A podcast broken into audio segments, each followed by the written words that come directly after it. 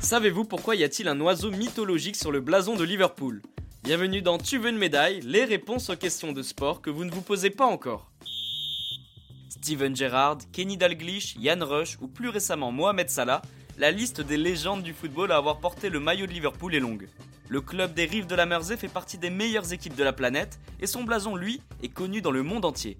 Si vous ne voyez pas à quoi il ressemble, pas de panique, je vais vous le décrire. Un oiseau mythique qui apparaît, c'est le liverbird, à la fois mi-cormoran et mi-aigle. What?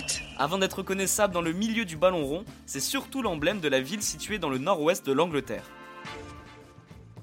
Et cet oiseau, vous pouvez le retrouver en haut d'un bâtiment qui s'appelle le Royal Liver Building. Non pas une, mais deux fois.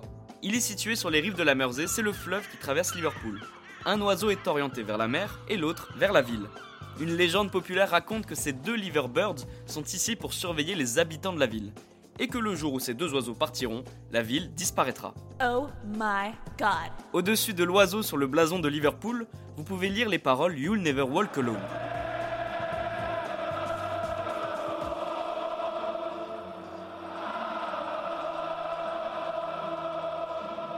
Si vous voulez savoir pourquoi ce chant est l'hymne officiel des Reds, n'hésitez pas à écouter l'épisode numéro 85.